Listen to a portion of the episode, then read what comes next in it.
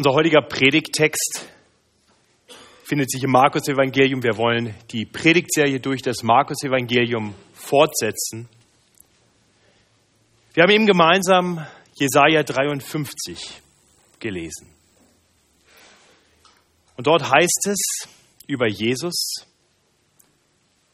dass er in seinem Leiden still, es still erlitt und seinen Mund nicht auftat, wie ein Lamm, das zur Schlachtbank geführt wird und wie ein Schaf, das verstummt vor seinem Scherer, tat er seinen Mund nicht auf. Jesus schweigt, er wird still in seinem Leiden. Das haben wir im Markus-Evangelium Ende März in mehreren Predigten schon gesehen, dass er, als er angeklagt wurde, nicht widersprach, dass er stumm blieb, als er verspottet wurde, dass er wie ein Lamm, das zur Schlachtbank geführt wird, wie ein Schaf vor dem Scherer verstummt. Heute kommen wir zu Markus Kapitel 15, den Versen 33 bis 39. Und in diesen wenigen Versen, in denen uns das Sterben von Jesus beschrieben wird, durchbricht Jesus die Stille zweimal mit einem lauten Schrei, mit einem lauten Ruf, bevor er dann in die Stille des Todes eintritt. Ich möchte uns den Predigtext lesen. Markus 15, die Verse 33 bis 39 findet sich im hinteren Teil der Bibeln auf Seite 64, wenn Sie mitlesen möchten. Und zur sechsten Stunde kam eine Finsternis über das ganze Land bis zur neunten Stunde. Und zu der neunten Stunde rief Jesus laut, Eli, Eli, Lama, Asabdani. Das heißt übersetzt, mein Gott, mein Gott, warum hast du mich verlassen?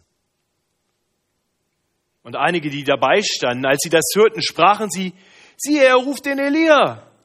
Da lief einer und füllte einen Schwamm mit Essig, steckte ihn auf ein Rohr, gab ihm zu trinken und sprach, halt, lass sehen, ob Elia kommt, um ihn herabzunehmen. Aber Jesus schrie laut und verschied. Und der Vorhang im Tempel zerriss in zwei Stücke von oben an bis unten aus. Der Hauptmann aber, der dabei stand, ihm gegenüber und sah, dass er so verschied, sprach, wahrlich, dieser Mensch ist Gottes Sohn gewesen. Wir wollen diesen Predigtext in, in zwei Abschnitten betrachten. Beide haben jeweils mit, dem, mit einem Schrei zu tun, mit einem lauten Ruf. Zuerst die Verse 33 bis 36 Dort finden wir in Vers 34 diesen, diesen lauten Ruf von Jesus. Und dann die Verse 37 bis 39. Und im Vers 37 sehen wir wiederum, dass Jesus laut schreit. Beide Schreie werden uns jeweils beschrieben in enger Verbindung mit einem göttlichen Zeichen. Und beide Schreie führen dazu, dass Menschen darauf reagieren. Das heißt, wir sehen eine menschliche Reaktion auf den jeweiligen Schrei. Und genau das wollen wir betrachten. Das heißt, die göttlichen Zeichen werden uns helfen, die jeweiligen Schreie richtig zu interpretieren, sie richtig zu verstehen. Und die unterschiedlichen menschlichen Reaktionen, die fordern uns heraus, uns selbst im Hinblick auf Jesu Leiden am Kreuz, uns zu positionieren. Ich möchte also mit uns diese beiden Schreie und die begleitenden Dinge betrachten. Und dann zum Abschluss möchte ich mit uns darüber nachdenken, was dieser ganze Bericht nun mit uns hier heute zu tun hat. Kommen wir zum ersten Schrei oder zum lauten Ruf, wie es in der Luther-Übersetzung heißt. Vers 34 lesen wir das. Und zu der neunten Stunde, das ist 15 Uhr, das ist der Grund, warum wir den Gottesdienst hier heute um 15 Uhr machen, zur neunten Stunde rief Jesus laut, Eli, Eli, Lama Asabtani. Das heißt übersetzt, mein Gott, mein Gott, warum hast du mich verlassen? Ja, das heißt, diese Worte werden uns überliefert, wahrscheinlich in der Sprache, in der sie Jesus gerufen hat. Und dann übersetzt sie Markus noch einmal für seine Leser. Er hat das ins Griechische übersetzt und uns wird es ins Deutsche übersetzt, aus gutem Grund, denn es war Markus wichtig, dass die Leser wirklich verstanden, was Jesus dort gerufen hat. Wir sollten erkennen, dass dieser Ruf am Kreuz die Worte sind, die der Psalmist im Psalm 22, Vers 2 schon vorhergesagt hatte. Aber was hat das zu bedeuten? Was hat es mit diesem Ruf auf sich? Ich meine, kann es tatsächlich sein, dass eine Person des dreieinen Gottes, Jesus, feststellt, dass er getrennt ist, verlassen ist von einer anderen Person des gleichen dreieinen Gottes? Kann es wirklich sein? Nun, ganz sicher ist es keine komplette Trennung von Vater und Sohn.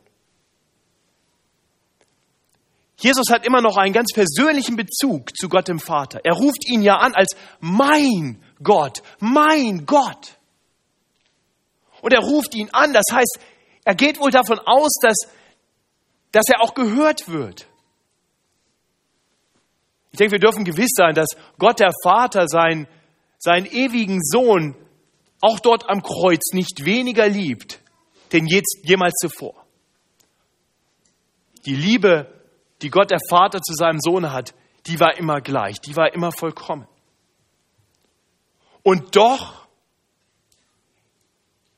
ist hier etwas geschehen. Zum ersten, zum einzigen Mal kommt etwas zwischen den Vater und den Sohn. Etwas, das die vollkommene Harmonie zwischen Vater und Sohn trennt. Was Jesus hier erleidet, ist die Form der Trennung von Gott, die durch die Sünde entsteht. Und ich, und ich hoffe, wir verstehen alle, dass die, die Trennung, die durch Sünde geschieht, nie eine vollkommene Trennung ist. Nie vollkommen. Das sollten wir Menschen gut wissen, denn, denn wir Menschen sind alle geboren als Sünder. Und doch war Gott immer in dieser gefallenen Welt aktiv. Er hat immer die Dinge in dieser Welt gelenkt und er hatte eine Liebe zu uns, auch als wir noch Sünder waren, als wir, als wir noch keine Vergebung gefunden hatten. Das heißt, Gott liebt auch Sünder. Er liebt auch die, auf denen die Sünde liegt. Genau deshalb hat er ja seinen einen geliebten Sohn in diese Welt gesandt. Aus Liebe zu uns kam Jesus Christus, damit alle, die an ihn glauben, eben nicht verloren werden, sondern das ewige Leben haben. Es ist also keine vollkommene Trennung und doch ist hier eine echte Trennung. Jesus erlebt Trennung von Gott und auch das wissen wir. Auch das ist etwas, was Teil unserer menschlichen Erfahrung ist. Die Bibel berichtet uns davon. Nicht? Als Adam und Eva, die ersten Menschen, in die Sünde fielen, da konnten sie nicht mehr in der Gegenwart Gottes verbleiben. Sie mussten raus aus dem Garten Eden. Sie mussten von Gott entfernt werden. Und diese Trennung von Sündern, von dem heiligen Gott, die, die zieht sich dann durch die Geschichte der Menschheit. Beim Volk Israel, dem Volk, dem Gott ja in besonderer Weise nahe stand, dass er als sein Volk bezeichnet hat, auch dort sehen wir das. Nicht? Obwohl Gott zu seinem Volk kommt, können die Menschen nie vollkommen zu Gott kommen. Es ist eine Trennung da. Es gibt erst die Stiftshütte, später den Tempel und dort gibt es Schutzmaßnahmen, damit Sünder nicht in die Gegenwart Gottes treten. Gott wohnt im Allerheiligsten. Und der Tempel hat verschiedene Zugangssperren. Und nur nach bestimmten Reinigungsritualen können einzelne Menschen zu besonderen Zeiten Gott näher kommen. Und nur einmal im Jahr durfte nur ein einziger Mensch und nur nach ganz besonderen Ritualen überhaupt diesen schweren Vorhang zur Seite schieben und in die Gegenwart Gottes treten. Das heißt, der Zugang zu Gott war für Sünder in dieser Form nicht möglich. Das ist die Trennung, die Jesus hier erlebt. Hier am Kreuz nimmt Jesus die Sünden der Welt auf sich. Und er schafft Distanz. Und das ist eine Distanz, die Jesus so nicht kennt. Die bringt unsägliches Leid über ihn. Das ist der erste Aspekt. Das heißt, die Harmonie zwischen Vater und Sohn, diese ewige Harmonie, die ist gestört. Da ist etwas dazwischen, Sünde. Aber noch mehr. Noch mehr. Denn hier am Kreuz wird Jesus nicht Sünder, nicht nur Sünder wie wir. Er erlebt nicht nur eine, eine Distanz zu Gott dem Vater, die er bisher nicht kannte. Nein, was hier geschieht, ist noch mehr, denn Jesus nimmt hier nun auch die gerechte Strafe für die Sünden der Welt auf sich. Und die gerechte Strafe für die Sünden der Welt ist, ist unvorstellbar groß. Das sind alle Strafen, die Gerichte dieser Welt jemals ausgesprochen haben und noch viel mehr. Weil es nicht nur Sünde gegen Menschen und gegen weltliche Gebote und Gesetze ist, sondern weil es Sünde gegen den heiligen Gott ist. Und Gott hasst die Sünde. Sein Zorn ist die logische und gerechte Konsequenz all dieser Sünden. Und Jesus nimmt das alles auf sich und so kommt der ganze Zorn Gottes auf ihn. Das ist das, was er hier erleidet. Das ist das, was er ausschreit. Das ist der Schmerz.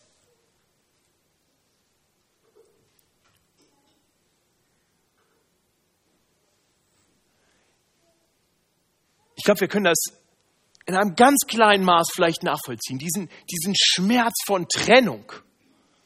Da, wo einst Harmonie war, wo, wo Liebe herrschte. Wenn in eine solche Beziehung auf einmal Distanz kommt, wenn da die Harmonie kaputt gegangen ist und wenn auf einmal aus Liebe Zorn wird. Das, das kennen wir doch schon, wie weh das tut, wenn Beziehungen zerbrechen. Und hier haben wir die Beziehung von vollkommener Harmonie und eine Trennung, die so weit über das hinausgeht, was wir uns jemals vorstellen können. Das ist es, was Jesus hier erleidet. Ein unvorstellbar großer Schmerz. Deshalb dieser Schrei. Dieser Schrei kommt nach drei Stunden Dunkelheit. Dunkelheit mitten am Tag. Das ist ein Wunder Gottes, es ist ein göttliches Zeichen. Wer die Bibel aufmerksam liest, der wird feststellen, dass uns die Bibel Licht ganz oft als ein Zeichen für die Gegenwart und das Wohlwollen Gottes beschreibt. Während Dunkelheit, während Finsternis fast immer im Zusammenhang erwähnt wird mit dem Zorn und dem Gericht Gottes. Und so gibt Gott nun durch diese Dunkelheit, die drei Tage, drei Stunden mitten am Tag kommt, uns ein, ein Zeichen, ein Symbol, damit wir erkennen können, was Jesus hier erleidet. Er erleidet den Zorn Gottes. Gott selbst will uns das deutlich machen und führt es uns so vor Augen. Das sind diese Worte. Zur sechsten Stunde kam eine Finsternis über das ganze Land bis zur neunten Stunde und dann schreit Jesus. Drei Stunden Trennung von Gott. Gericht Gottes. Dieser Zorn Gottes gilt natürlich eigentlich nicht Jesus, er gilt uns. Das müssen wir uns immer wieder klar machen, dass Jesus hier ja etwas auf sich nimmt, was er nicht verdient hat. Aber er tut es aus Liebe zu uns. Er geht dort ans Kreuz. Und, und in diesem ganzen Bericht von seiner Kreuzigung, der wird uns nochmal so ganz deutlich vor Augen geführt, wie dringend notwendig es ist, denn wir sehen die Bosheit von Menschen, die ihn verspotten und verhöhnen, die ihn anspucken und foltern, die ihn dann brutal ans Kreuz nageln und ihn dann selbst noch von unterm Kreuz her verspotten, die ihm das Letzte nehmen, was er noch hatte. Seine Kleider losen sie. Und diesen Zorn über solche Sünden nimmt Jesus auf sich, damit wir damit wir frei davon sein können, damit wir freigesprochen werden können, damit wir wieder zu Gott kommen können. Die Menschen am Kreuz, die dort stehen, die verstehen das nicht. Die begreifen nicht, was für ein großer, unvorstellbar großer Akt der Liebe es ist, dass Jesus hier die ganze Sündenlast der Welt auf sich nimmt. Er liebt diese Menschen mit völliger Hingabe. Und was tun die Menschen? Die stehen dabei und verspotten ihn. Vers 35 und 36. Und einige, die dabei standen, als sie das hörten, als sie hörten, wie Jesus schreit, diesen Schrei von Schmerz und Leid, die sprachen, siehe, er ruft den Elia. Da lief einer und füllte einen Schwamm mit Essig, steckte ihn auf ein Rohr und gab ihm zu trinken und sprach, halt, lass sehen, ob Elia komme und ihn herabnehme. Nun, es, es kann sein, es kann sein, dass sie ihn wirklich falsch verstanden haben. Es kann sein, dass sie diesen Ruf Eli, Eli als Elia, Elia verstanden haben. Aber letztendlich hatten diese Menschen nur eins im Sinn. Sie wollten ihn verspotten. Im Lukas-Evangelium, im Parallelbericht in Kapitel 23, Vers 36 wird das deutlich. Wir, wir lesen dort, vers, es verspotteten ihn auch die Soldaten, traten herzu und brachten ihm Essig. Das heißt, sie haben ihn verspottet. Wahrscheinlich waren es auch diese Soldaten, die dort stehen da unten und ihre Witzchen machen über Elia. Wahrscheinlich haben sie, haben sie gewusst, dass die Juden ja darauf hofften, dass Elia, der ja viele hundert Jahre zuvor entrückt worden war und von dem die Juden erwarteten, dass er wiederkommen würde vor dem Messias, als Vorläufer des Messias, vielleicht machten die, die römischen Soldaten sich darüber lustig und sagten, ach, schau mal hier, dieser, dieser Messias, der muss ja noch warten, dass der Vorläufer noch kommt. Na, schauen wir mal, geben wir ihm noch ein bisschen Zeit, vielleicht kommt ja Elia noch und so verlängern sie sein Leben, indem sie ihm ein bisschen Essigwein zu, geben, zu trinken geben. Das war ein, ein Weg, ganz typisch Brutalität, grausames Verhalten der römischen Soldaten, dass sie den Sterbenden am Kreuz Essigwein gaben, über einen Schwamm oft, dass sie, dass sie noch ein bisschen Feuchtigkeit in den Mund bekamen. Das verlängerte das Leiden. Und so verspotten sie ihn. Versuchen sein Leben zu verlängern. Aber für Jesus war die Zeit gekommen. Und so lesen wir dann im Vers 37 von einem zweiten Schrei, mit dem er stirbt. Vers 37. Aber Jesus schrie laut und verschied. Markus sagt uns nicht, was Jesus dort genau schrie. Markus Michnik hat uns den Vers vorhin gelesen aus dem Lukas-Evangelium, aus dem Parallelbericht am Anfang des Gottesdienstes. In deine Hände befehle ich meinen Geist. Das ist ein Zitat aus Psalm 31. Vers 6. Das heißt wiederum faszinierend zu sehen, wie das Alte Testament hier die Worte von Jesus schon prophetisch vorhersagt. Aber was Markus uns hier berichtet, ist, sind eben nicht die Worte von Jesus, sondern es ist das, das göttliche Zeichen, das mit diesem Schrei einhergeht. Und auch, auch wiederum dieses Zeichen hilft uns, den Schrei zu verstehen. In Vers 38 lesen wir von diesem Zeichen. Der Vorhang im Tempel zerriss in zwei Stücke von oben an bis unten, äh, von, ja, von oben an bis unten aus.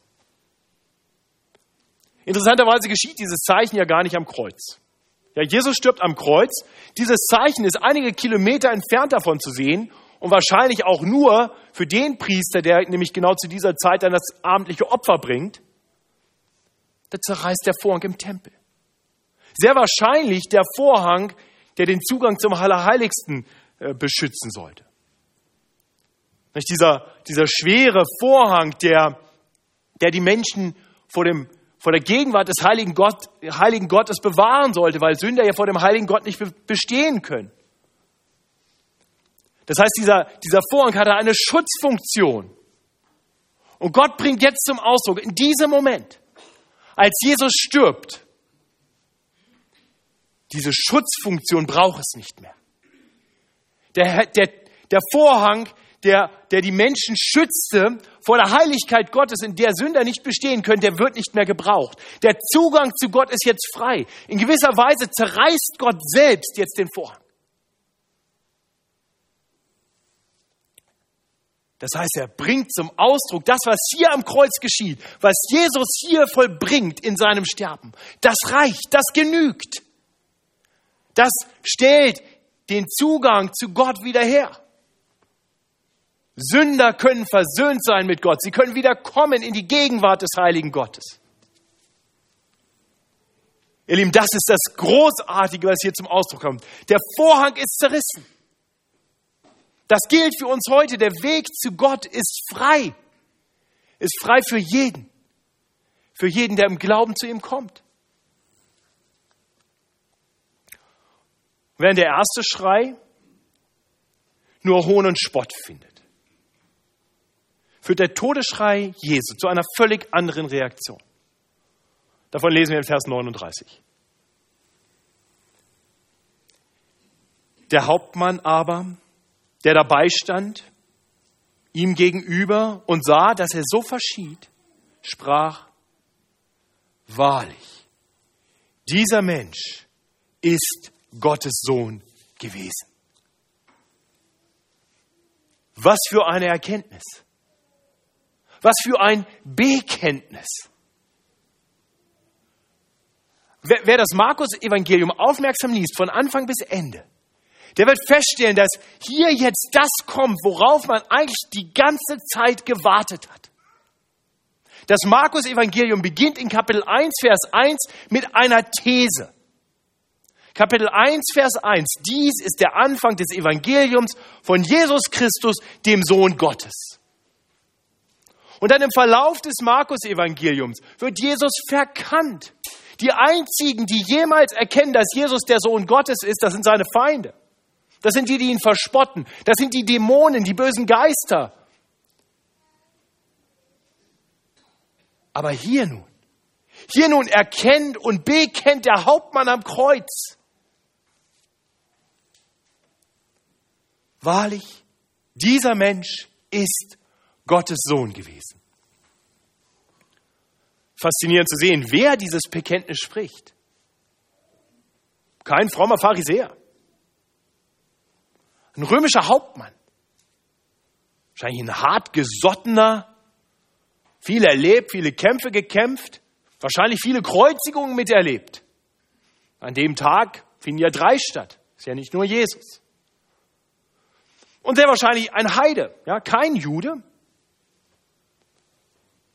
aber er erlebt diese Kreuzigung. Und er erkennt, dass was hier geschieht, das ist anders. Das ist einzigartig. Er sieht und hört Jesus, wie er voll Vertrauen zu seinem himmlischen Vater stirbt. Wie er selbst mit seinen letzten Worten noch ruft, Vater, ich befehle meinen Geist in deine Hände. Der Hauptmann erlebt das. Er hört diese Worte und er versteht. Er versteht, wer Jesus ist. Ich frage mich, was dem Hauptmann in diesem Moment durch den Kopf gegangen sein muss. Ja, dieser Hauptmann gehörte sehr wahrscheinlich zu der Gruppe von Soldaten, die im Hof des Palastes des, äh, des Pilatus Jesus brutal gefoltert hatten.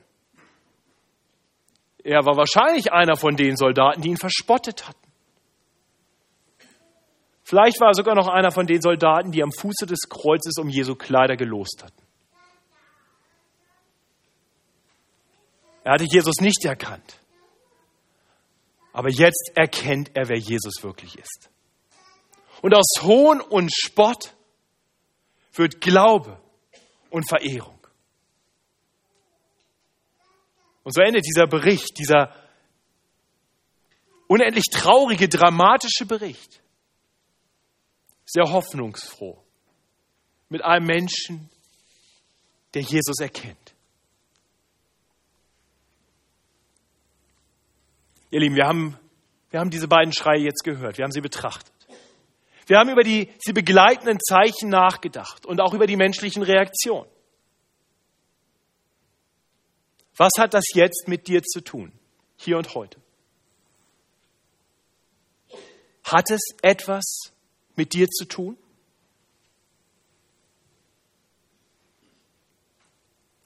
Ich denke, es hat alles mit uns zu tun. Ich denke, da wo Jesus schreit, da können wir nicht schweigen. Und so möchte ich dich fragen, was ist dein Ausruf in Anbetracht dessen, was wir hier betrachtet haben? Viele Menschen werden in diesen Tagen die Osterbotschaft hören. Und viele von ihnen werden sie ignorieren. So wie so viele, die dort am Kreuz vorbeigingen und Jesus ignorierten, ihn verachteten, ihm wirklich keine Beachtung schenkten. Und das ist tragisch, das ist fatal. Denn, denn Jesu Schrei war ja Ausdruck seines Leidens, dass er stellvertretend erlitten hat, damit alle, die sich ihm zuwenden, die ihn im Glauben erkennen, dieses Leiden eben nicht mehr erleben müssen. Aber die Spötter, die ihn ignorieren, die werden von Jesus Schrei nicht profitieren. Sie werden selbst eines Tages den, den Zorn Gottes erfahren. Und die Bibel sagt uns, dass dieses Leiden kein Ende haben wird. Es wird ein ewiges Heulen und Zähneklappern sein. Aber wenn du heute hier bist, wenn du heute hier sitzt und, und Gottes Wort hörst, und dann ist Gnadenzeit. Wenn du Jesus bisher noch nicht erkannt hast, dann möchte ich dich einladen, erkenne ihn heute, höre diesen Aufruf, folge dem Beispiel des Hauptmanns, wende dich Jesus zu, verlasse die Position des nüchternen Betrachters und werde zu einem Anbeter Gottes. Und dann darfst du erkennen, dann darfst du wissen, dass dieser Schrei des Leidens am Kreuz für dich war und dass deine Schuld vergeben ist, weil Jesus für sie bezahlt hat. Dann darfst du wissen, dass du nicht mehr länger unter dem Zorn Gottes bist, sondern ein geliebtes Kind Gottes bist. Und das ist der Schrei, den wir alle eines Tages schreien müssen, um gerettet zu werden, den Schrei des Glaubens. Und wenn du das noch nicht getan hast, dann lass dieses Osterfest nicht an dir vorübergehen, ohne dich Gott zugewandt zu haben, ohne diesen Schrei geschrien zu haben, ohne Jesus anzuerkennen als den Sohn Gottes, als den Herrn aller Herren, den König aller Könige. Und dann erlebe, was es heißt, versöhnt mit Gott zu leben in dieser Welt und für alle Ewigkeit.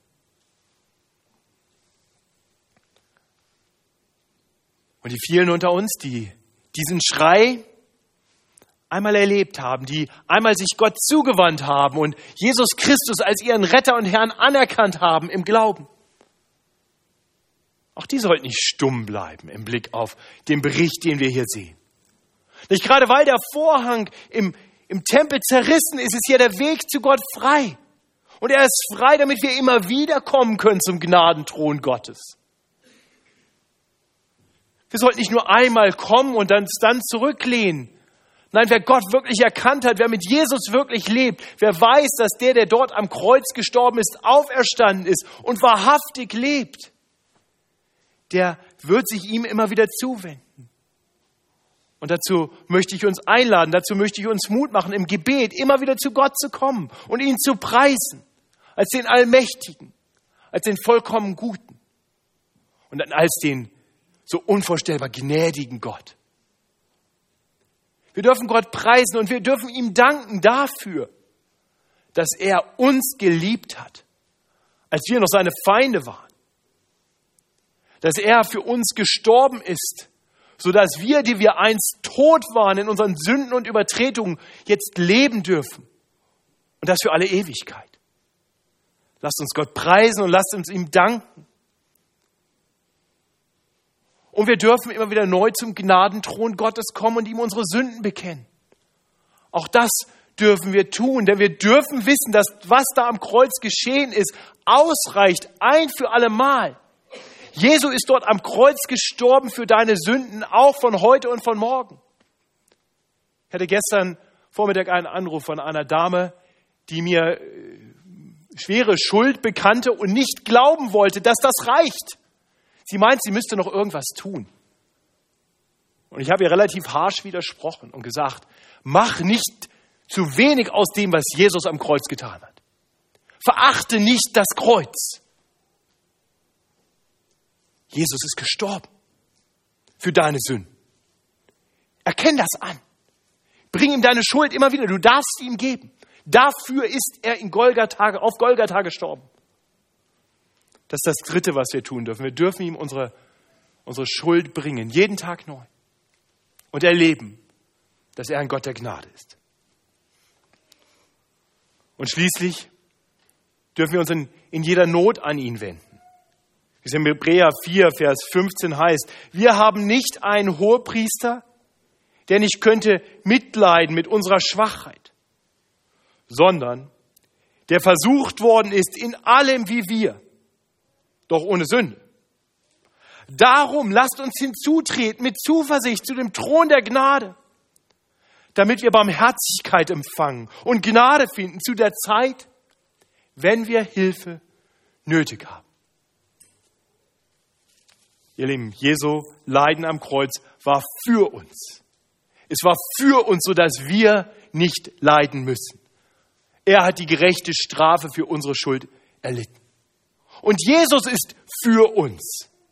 Und so steht er uns bei, bei den geringeren und zeitlich begrenzten Leiden, die wir in dieser Welt noch erleben werden. Und er hat uns zugesagt, eines Tages wird all unser Leid, wird all unsere Not ein Ende haben. All unser verzweifeltes Schreien zu Gott, das wir Christen auch kennen, wird ein Ende haben. Denn eines Tages wird der Herr Jesus, der in die Welt kam, um stellvertretend für unsere Schuld zu sterben, wiederkommen. Und er wird dann erweisen, dass er nicht nur der Anfänger unseres Glaubens war, sondern auch der Vollender sein wird. Das gute Werk, was Jesus begonnen hat, das wird er auch vollenden. Und dann wird unser Glaube zu ewiger und absoluter Gewissheit werden, weil wir ihn sehen werden von Angesicht zu Angesicht. Oh, ich liebe diese Worte aus Offenbarung 21 dass Gott dann alle unsere Tränen von unseren Augen abwischen wird. Und der Tod wird dann nicht mehr sein, weil Jesus den Tod besiegt hat. Noch Leid, weil Jesus unser Leid auf sich genommen hat. Noch Geschrei, noch Schmerz. Ihr Lieben, dann werden die Leidenschreie der Gläubigen ein Ende haben. Und dann wird nur noch ein Schrei erschallen für alle Ewigkeit. Wisst ihr welcher? Lobpreis Gottes. Das wird der Schrei sein, den wir für alle Zeit schreien dürfen. Ein Jubelschrei. Halleluja. Unser Herr regiert. Und so möchte ich die Predigt enden mit einer Frage. Was wird dann dein Schrei sein?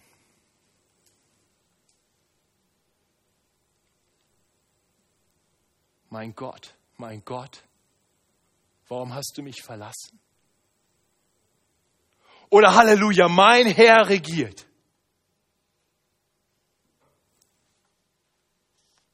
Bedenkt die Worte des Hauptmanns am Kreuz. Wahrlich, dieser Mensch ist Gottes Sohn gewesen. Lasst uns still werden.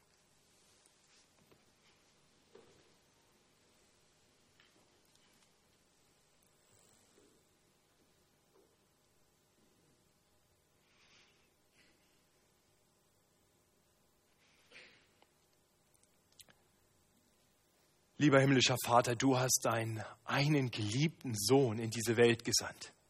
In diese gefallene, in diese sündige Welt. Wie ein Schaf unter Wölfe. Und die Wölfe haben dieses Schaf zerrissen. Es wurde geschlachtet. Aber du hast triumphiert. Und so können wir heute, wir Wölfe, Schafe werden. Und viele von uns haben das erlebt, dass du uns zu deinen Kindern gemacht hast, dass du uns vollkommen verändert hast, dass wir in dir befreit sind von aller Schuld. Oh Herr, ich möchte dich bitten, dass du unsere Herzen bewegst, dass wir nicht still werden und schweigen in Anbetracht dessen, was du für uns erlitten hast, sondern dass unsere Herzen so voll werden, dass unsere Münder überlaufen,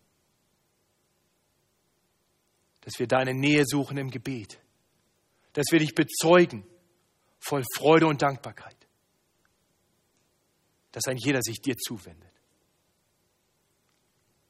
Herr, so bitte ich dich, dass du unsere Gebete hörst, wenn wir jetzt in einer kurzen Zeit des gemeinsamen Gebets vor dich treten wollen. Amen. Ich möchte einladen, wer möchte, darf gerne laut und kurz.